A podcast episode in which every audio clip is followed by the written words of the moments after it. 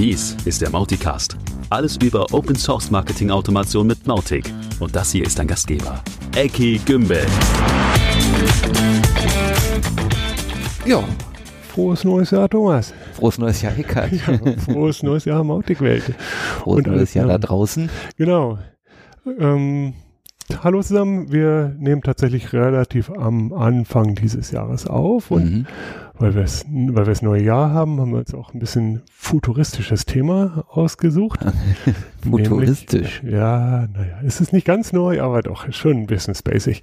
Und zwar sprechen wir mit dem Gaurav Mishra aus New York ähm, über das Thema Omnichannel Marketing und Voice in Verbindung mit Mautic, Mhm. was ja irgendwie weit weg klingt, aber vielleicht gar nicht so weit weg ist, wie man das glauben mag. Details dazu im Interview. Details dazu im Interview. Ja, und wir haben noch einen kleinen Teaser. Es gibt jetzt nämlich tatsächlich die erste Ausgabe unseres Newsletters, Genau. des Mauticast Newsletters. Ähm, wer den letzten Mauticast gehört hat, der hat ja mitbekommen, dass der unofficial Newsletter vom Chris eingestellt, sich eingestellt hat. Ja, genau.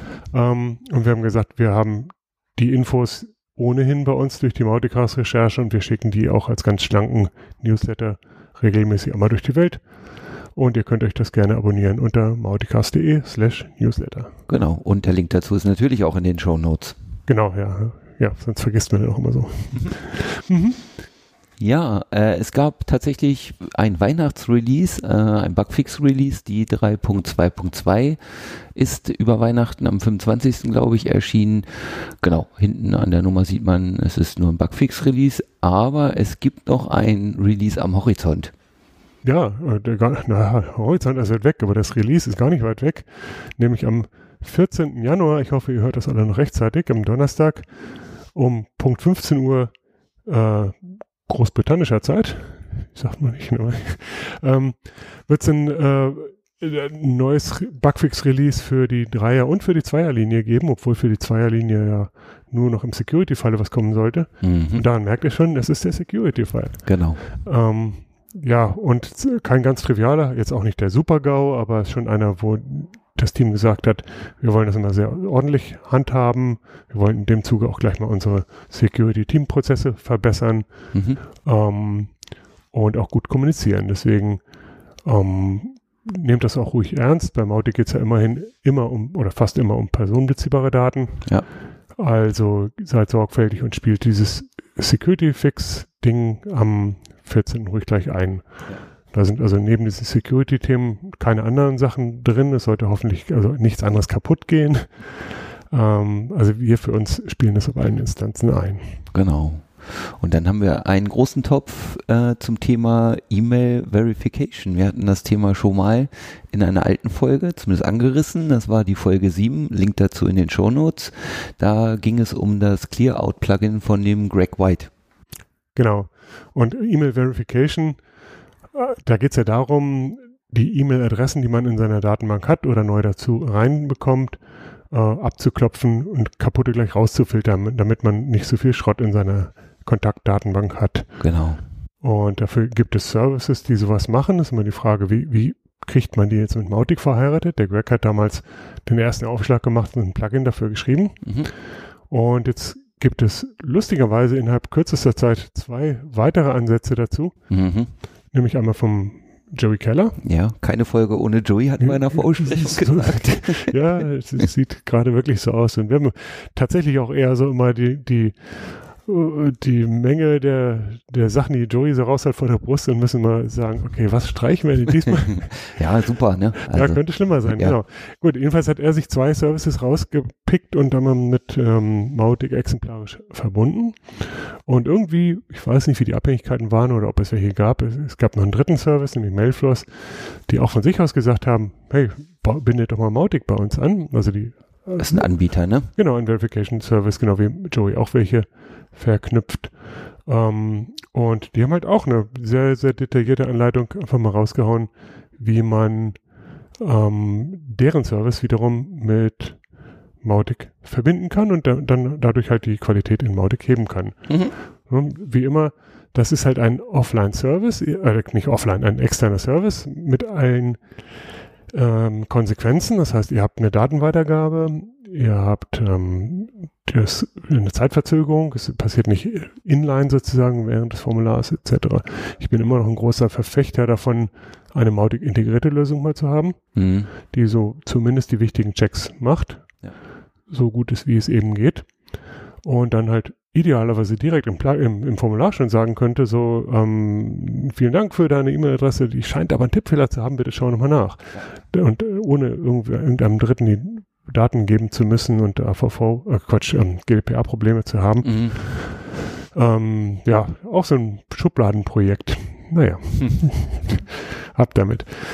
Gut, speaking of E-Mail, ähm, äh, ähm, es gibt ja auch immer dieses Dauerbrenner-Thema, eine optimale Auslieferungsrate zu haben, also E-Mails, gerade größere Mengen, die man rausschickt, ähm, nicht in Spam landen zu lassen, sondern wirklich im Postfach des Benutzers. Ja. Und dazu gab es mal wieder eine relativ lange Unterhaltung im Mautic Forum, die ich auch ganz gerne mal verlinken würde. Mhm. Denn ich glaube, das ist lesens, lesenswert. Da kann jeder, der nicht, nicht 100% tief da drin steckt, äh, viel Interessantes rausziehen. Ja, super. Äh, dann haben unsere Kollegen von OS Training, die sind ja durch die Mauticon auch bekannt, haben da ja auch ein bisschen was gemacht. Äh, neues Video released, Anniversary Campaign. Äh, auch dazu gibt es den Link in den Shownotes zu YouTube. Ist sicherlich ein Tipp, ein Video, das man sich mal angucken kann. Genau, also ein Tutorial für solche Kampagnen. Also wer, wer das, den Bedarf mal hat, der kann sich das gerne anschauen. Und ansonsten freue ich mich vor allem, dass es von OS Training auch so ein Video mal gab. Die haben früher auch schon Mautic-Videos gemacht, mhm. sind jetzt wieder am Start und ich hoffe, da kommen mehr. Super. Ja, ich würde gerade nochmal zurückblättern zu dem Thema Feature-Ideen. Ähm, Dinge, die man gerne hätte in Mautic. Das mhm. geht ja noch ein bisschen weiter. Also das sind im Prinzip Features, die man im Mautic Core gerne hätte oder einfach Third-Party-Dinge, Zusatzfunktionen, die man vielleicht an Mautic dran hätte. Vielleicht sind es auch einfach Bugfixes, die man gerne endlich mal hätte. Und die große Frage ist, wie bekommt man das? Mhm. Außer man macht den großen PHP-Kurs und wird Mautic Core-Entwickler. ähm, manchmal will man das ja mit Geld tun. Ja. Und äh, das Stichwort da ist zum Beispiel Crowdfunding und es gibt bisher keine gute Crowdfunding-Infrastruktur für Mautic. Mhm. Und das diskutieren wir tatsächlich gerade an mindestens zwei Stellen. Zum einen für den Mautic Core, dass wir für den Mau also da tatsächlich in GitHub integriert eine Lösung schaffen, dass jeder die Möglich Möglichkeit hat zu sagen, dieser Bug, der nervt mich, ich steuere 100 Euro dabei oder Dollar äh, dazu und ähm, ähm, wenn das nötige Level erreicht ist, dann wird der Bug dann auch mal gegen Geld gefixt. Ja. Ne? Und also mit allen Varianten, die es da gibt, aber das kann man sich für Features vorstellen, das kann man sich für Bugfixes vorstellen. Das hat alles Pros und Cons, aber, aber ich denke, da wird jetzt ein, ein erster Schritt kommen. Mhm. Das andere ist, dass halt Third-Party-Dinge auch Crowdfunding äh, technisch funktionieren könnten. Also wir haben ja neben diesem E-Mail-Thema von vorhin echt viele Sachen in der Schublade, wo wir sagen, okay, mit etwas Beteiligung von Dritten würden wir es halt gerne auch, auch beisteuern und Open Source stellen. Ja. Äh, auch da fehlt eine Crowdfunding-Infrastruktur. Vielleicht probieren wir da einfach mal das eine oder andere Modell für uns. Also zum Beispiel das Shopware-Thema hatten wir, noch, haben wir das schon besprochen, weiß ich gar nicht. Also zumindest im Forum wurde es schon mal besprochen. Ich werde das auch mal verlinken.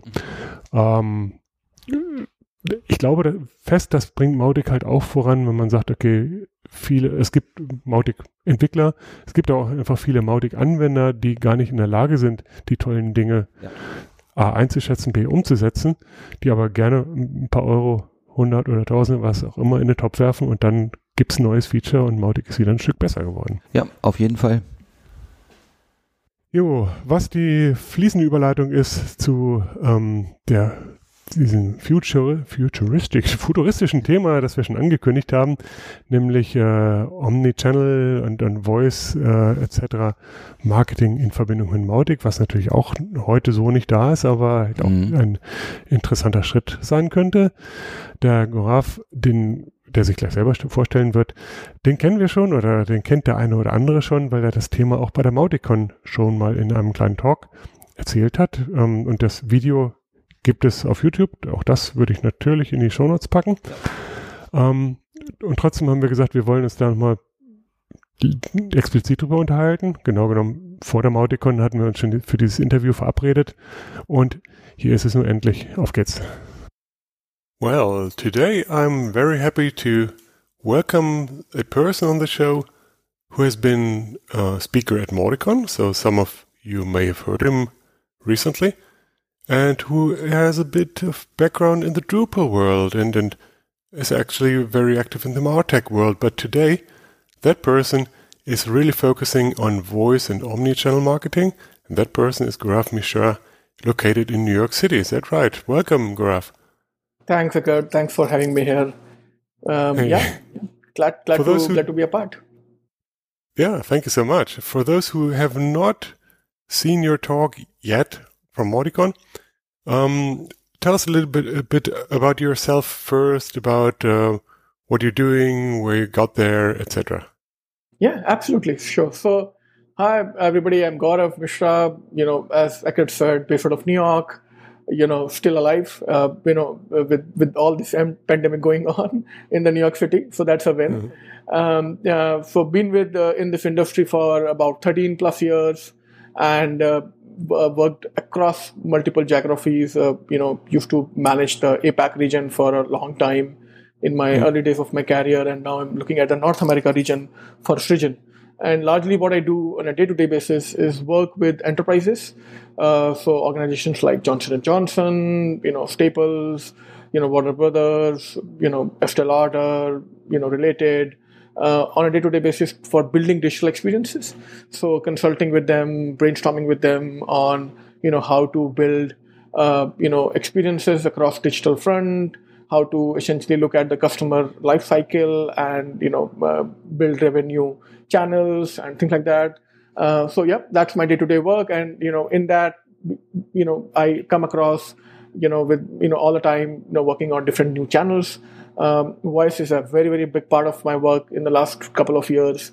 Uh, you know digital displays is another big piece and i'll talk a little bit of that later on uh, you know when we go deep. But but yeah we, we, we've seen a lot of explosion in, in non-web non-mobile channels in the last few years with enterprises.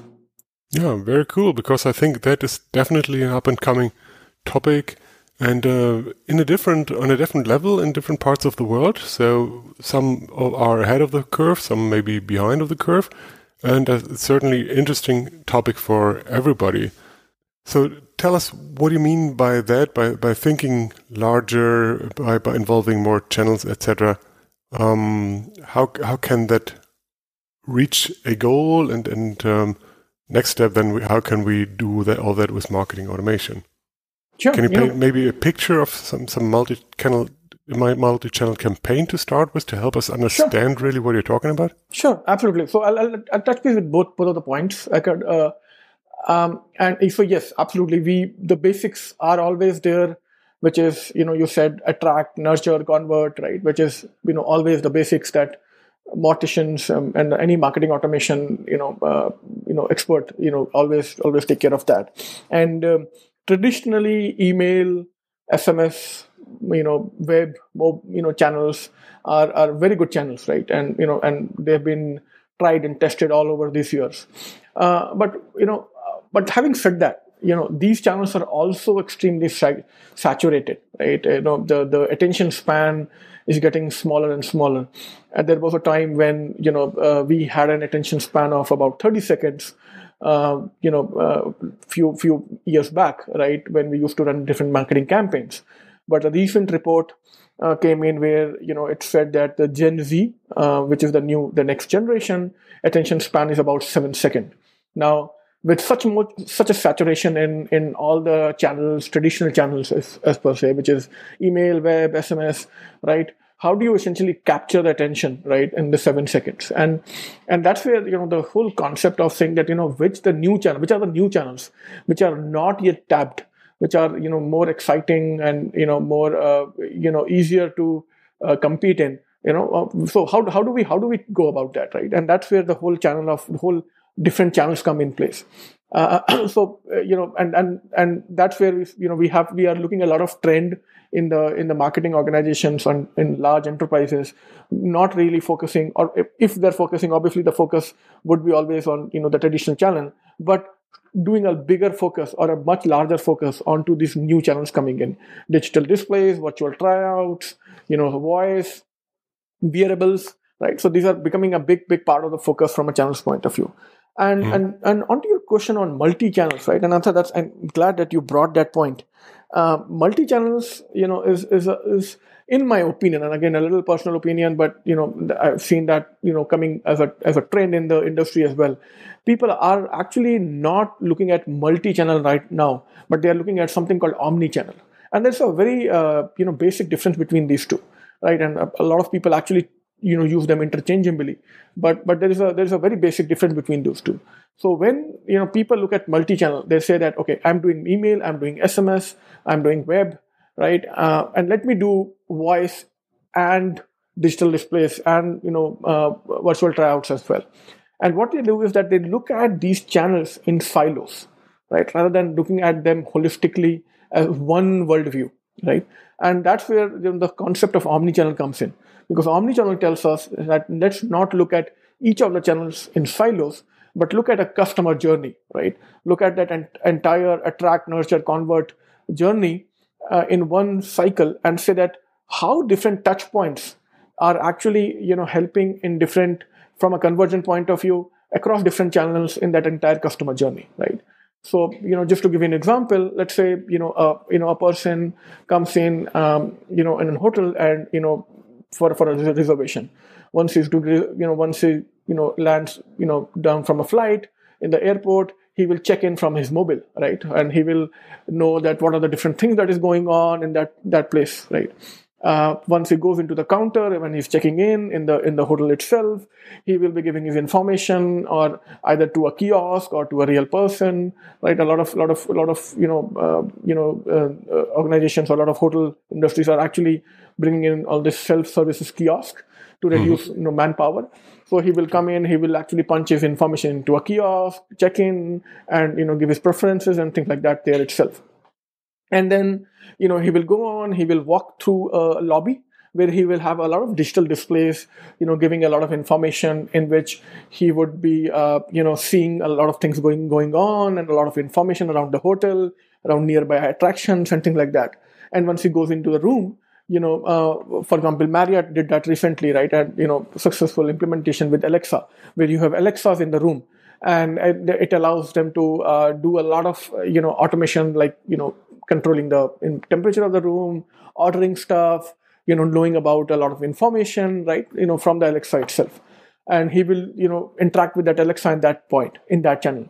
Now, in that entire journey, we have actually looked at five different channels, right? We have, uh, you know, looked at the, you know, the web channel when he made the reservation, a mobile when he looked at essentially uh, checking in from the hotel, airport.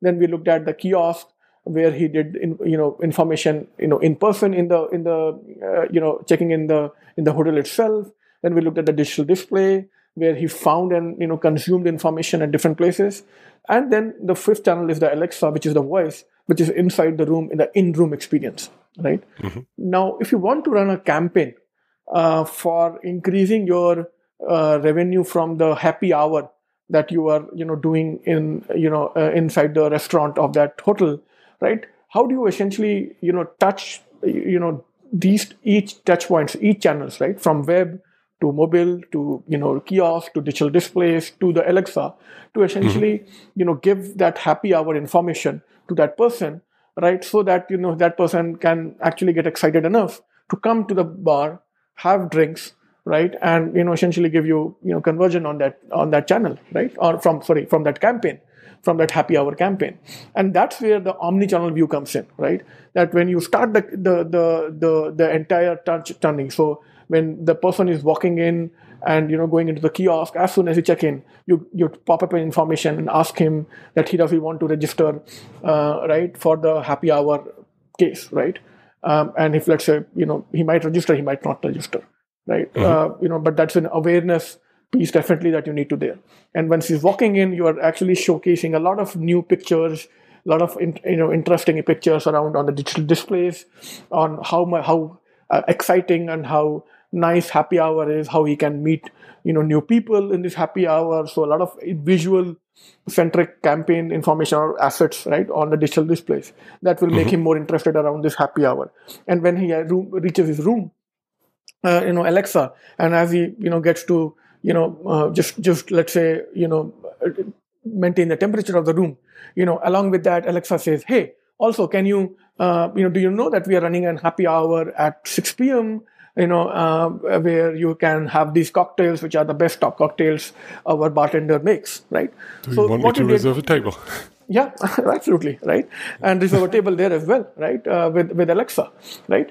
Uh, so with that, you know, three, four touch points, right, in that marketing channel, what you did is that you are not looking at each channel as a silo but what you're doing is that you are running one campaign and you're multi- using and touching each and every touch points you know, uh, from a from an omni-channel point of view across each uh, that entire customer journey, and and okay. that's the that's the real power that's coming in, right? So organizations like Estee Lauder, Marriott, you know, all these big organizations have realized it, right? Uh, so, for example, if you walk into a store right now of Estee Lauder, you see a lot of virtual tryouts there, and with pandemic, uh, where you are not allowed to try out a lipstick color, right? On you know, as you used to do earlier. You know, this virtual tryouts, this whole investment that we've been doing in virtual tryouts over years are now really uh, help you know very useful because now you mm. can essentially you know try out different lipsticks and you know and things like that and yeah. marketers are running campaigns you know in this uh, you know when you're trying one lipstick they are giving you a bundle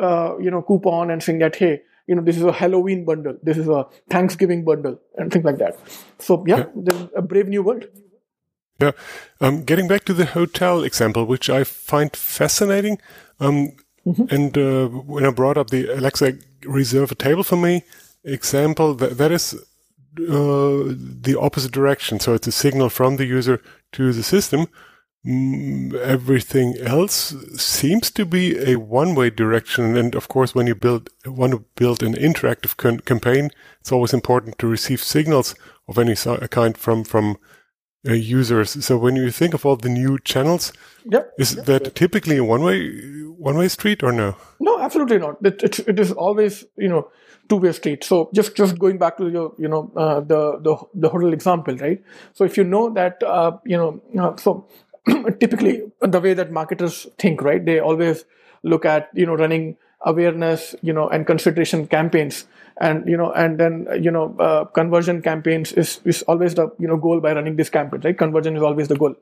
So you know, when you're even you're, when you're doing awareness messaging on kiosk, if I if I if as a user I just go there and register a table or reserve a table right there in the kiosk, then uh, you know then you know a, a, message goes back to the you know the, to the campaign that this person is already converted this person has okay. already registered the um, you know we the, can stop the campaign uh, exactly uh, no yeah. and stop the campaign or just move that campaign mm, messaging Change. to more saying that okay right uh, great you know we, so once once he talks to the alexa and says that you know so the alexa instead of saying hey you know there's a happy hour going on and you can meet new people instead of that he said that hey, great you know um, also looking forward to you know host you at uh, the happy hour at uh, 7 p.m.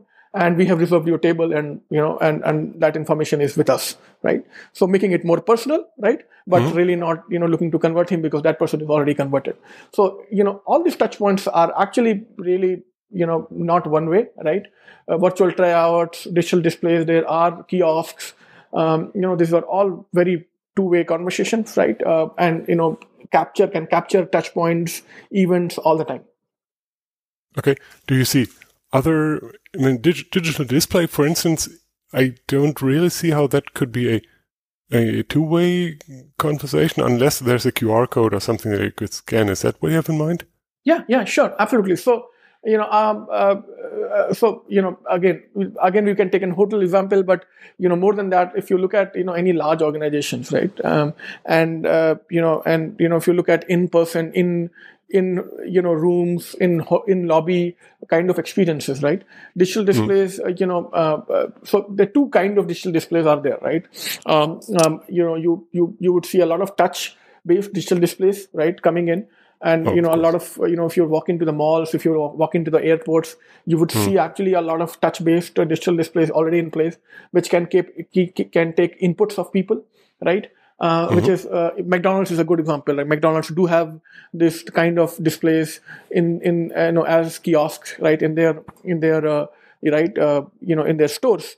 But apart from that, you know, yes, you you're right. You know, QR codes is another uh, another good way, right? And you know, a good example is China, right? You know, China has been, you know, a huge user of the QR code uh, all these years, and you know, uh, so it, it is ranging from payments to right, uh, you know, to essentially different experiences, right? Um, you know, different augmented reality experiences. All of that can be actually driven by the AR, you know, the augmented, the the, the QR code. So yes, that's a, that's another way of coming in. The third interesting way, which is not a ma- mainstream, but I believe it would become a mainstream um, uh, very soon in the next two three years, is essentially tracking, right? Eye tracking and you know the the gestures, if you will, right? Gestures, which is uh, still new. It's the technology is not new. The technology has been around for some time. Uh, mm. but the implementation is not on the scale yet. But gestures are becoming a, you know a, a, big part of the uh, in, you know technology shift as well which we'll see mainstream coming in. So all this digital display would have a gesture controlled um, you know input you know where you can come in and you know build different do different gestures to essentially uh, you know uh, you know do a lot of activities. Um, you know and if we know you know which is a little scary part uh, i would i would believe it, it spooks a lot of people.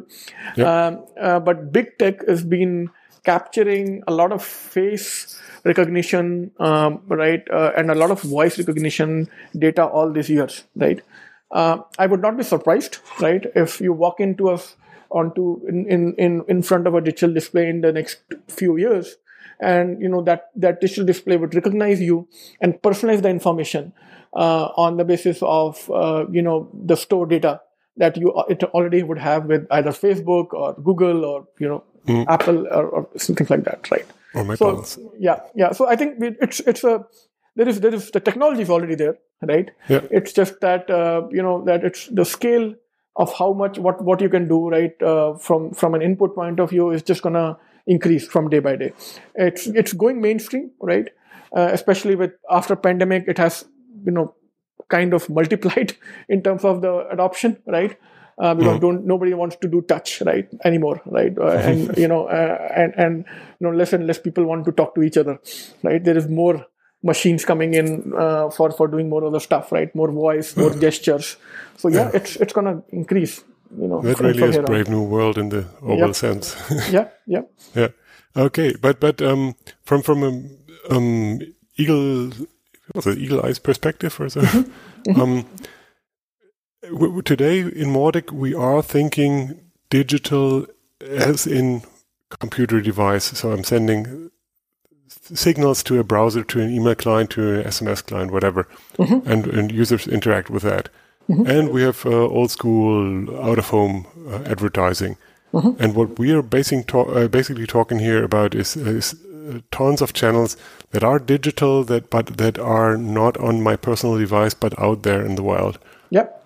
Um, so yeah, and I'm cu- really curious what else will, will come to it and what will really work out. But but uh, I also think it it takes deep understanding and creativity creativity to turn all that into a working campaign that is actually reaching a goal. You talked about awareness, which is probably easier to achieve, uh, yeah. but but conversion is of course a more attractive goal, and if we can help support that, yeah. um, th- then that's definitely worth it. Um, yeah, absolutely. Now, and, yeah, absolutely. And just just to just to you know uh, echo to your point, I think you know we while we think that you know the mobile and web and SMS is the only channels uh, we can leverage right now, right? More and more when when when we have talked with uh, and when we were working with companies, you know, usually all the rest of the channels are already there. It's not yet the you know the marketers are just not leveraging them, right? right. So you know if what I would you know, you know strongly suggest all the time to the marketers that they should you know just look very closely to their current uh, customer life cycle, right? And find different touch points uh, that the customer is touching, right? Even if they are not, pro- and there's a good chance that they are just not leveraging these channels. They might be mm. there, they're just not leveraging it, right? Um, uh, already, right? So just wanted to make that point. Yeah. Yeah, excellent. Now, million dollar question. What does all this have to do with Mautic? Yeah, absolutely.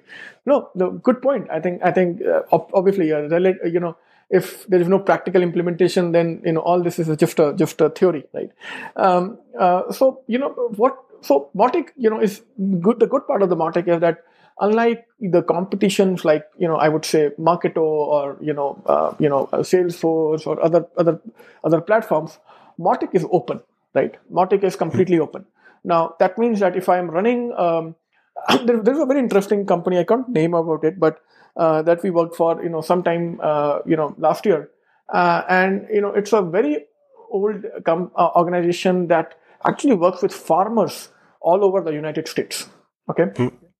And uh, the, you know, interesting part that all these farmers, they actually get all this information about grains, about, you know, the prices around, you know, commodities and, and things like that you know on a on a very old uh, small you know i would not say a kiosk but it's a small like a, a, a display that they have which is literally a you know a monochrome uh, display right? You know if you remember the monochrome displays right?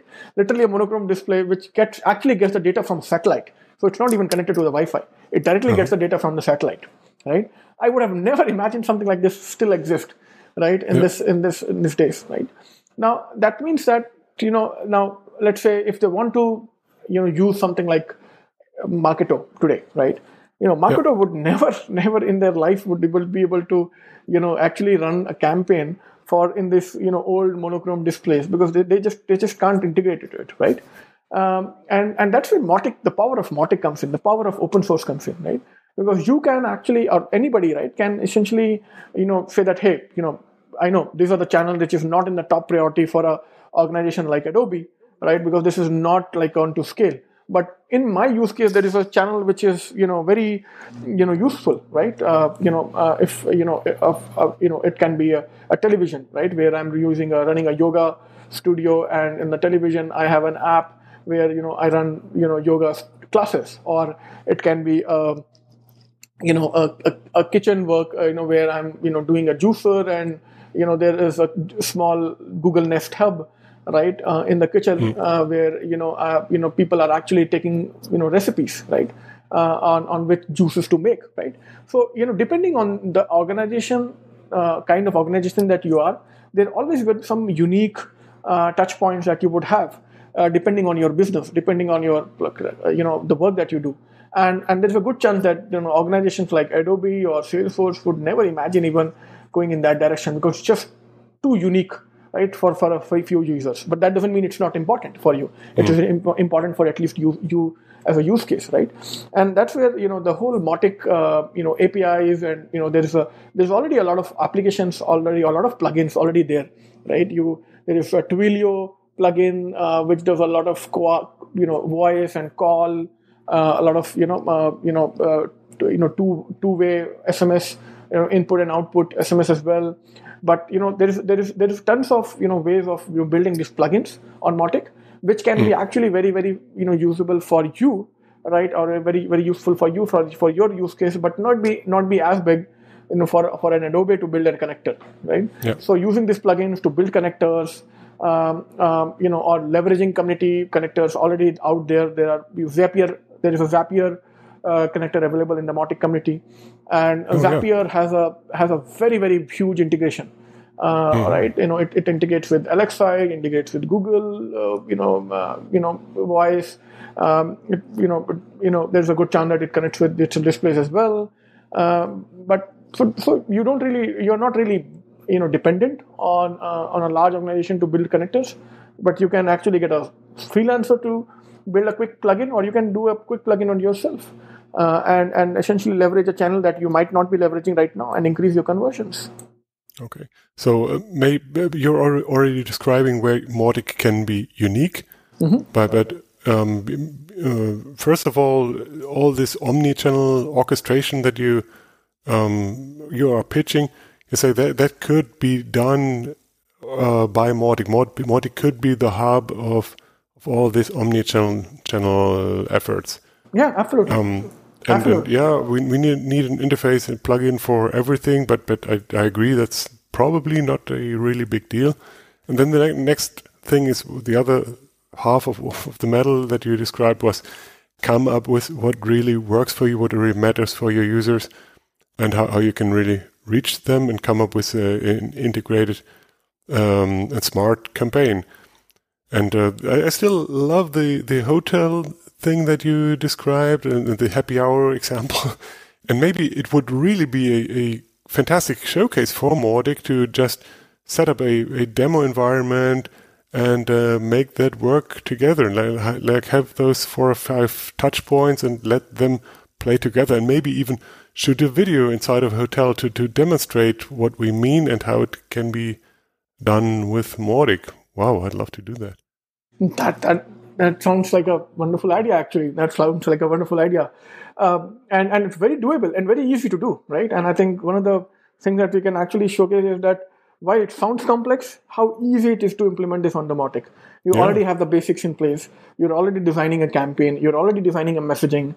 You're already, you know, uh, creating different, uh, you know, touch points, right, in the Mautic itself. It's just that, you know, how do you essentially just extend it to, you know, at other other places? But yeah, you know that's, that's a wonderful idea. I think I really want to tackle that. If you don't mind, I'll get back to you maybe with a question or two, or maybe ask you for a creative idea or comment. Sure. And then we'll make it happen. Cool. Hey, Absolutely. I love it. I would love to would love to participate in that.